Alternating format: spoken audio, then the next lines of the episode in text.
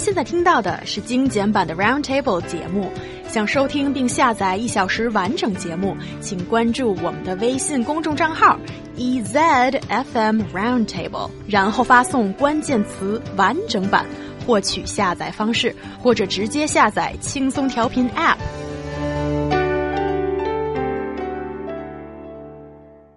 A global survey found it's coffee and ketchup that holiday makers consider their packing essentials rather than flip-flops and santan lotion.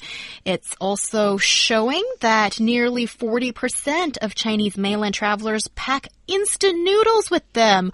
Are you one of them? Guys, please tell me more about this survey and what's up with bring food from home when you're traveling. Yeah, a survey of travelers from 29 countries and regions have revealed the top unexpected items each nationality takes abroad, ensuring that wherever they go, they have a taste of home with them.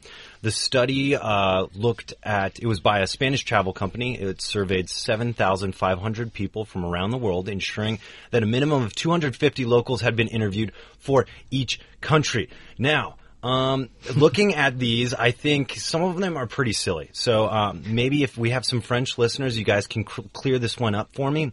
But uh, bringing cheese, 53% of French people said they would bring either cheese or a dairy product. Guys, don't dairy products go bad? Like, how are you going to refrigerate that? That seems more problem, more No. trouble than it's worth. Cheese have gone through fermentation process already, so it won't decay. It won't decay, but it'll smell bad like baby diapers. Ugh. Diapers. Yeah, Okay. okay, and Chinese people tend to bring instant noodles. that Noodles, yeah. doesn't smell, but I don't get it. If you hmm. are traveling, hmm. then aren't you supposed to just try the local food? That is part of your travel experience. Why bring instant noodles? Define traveling. What if I'm going to my parents' house on Spring Festival That and I want count. something to eat on the way on the train? That makes sense. And what if there's a long journey trip, like you take from uh, take a train from Beijing to Urumqi, right? You guys are just ganging up against me today, not giving me a chance, but as independent young woman, I will stand firmly on my ground that I'm saying traveling here means long distance as you are traveling to a different country, probably go sightseeing. And why would you bring your home food? No, no, specifically, I can't answer that question because I fit in the category of us Americans. And this study showed that Americans, we tend to bring toilet paper. And I'm all about that. And because, you know- condoms.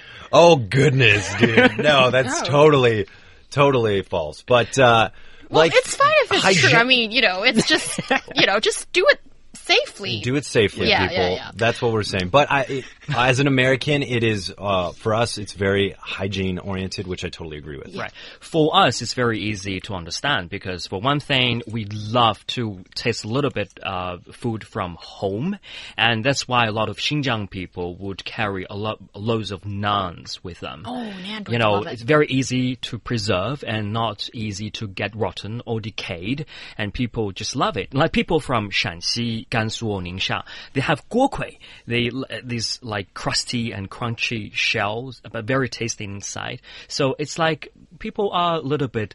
Uh, nostalgic and they try they get used to the food already so that's why we take with them Yeah, and just like South Koreans take kimchi with them, and whenever they're having local food, maybe they want a little bit of something that reminds them of home. But still, doesn't that just defeat the purpose of traveling? You're going to a foreign country, and I would still want to try the local stuff. I, I think it's weird. Yeah, you should try the local stuff. But if it's really bad, I won't blame you for going to the McDonald's. Probably that's down the street because it seems to be everywhere. But one thing I did say, like I did like, was that 37% of Russians they bring playing cards. Really smart. Playing cards are good. All right, I'd like to finish today's show with Han, our WeChat listener's comment. He says, I will definitely try instant noodles with local flavors. For example, kimchi noodles if I visit South Korea or uh, a bunch of other instant noodles with local flavor. No, no, no, no, Han, i love that advice Totally genius.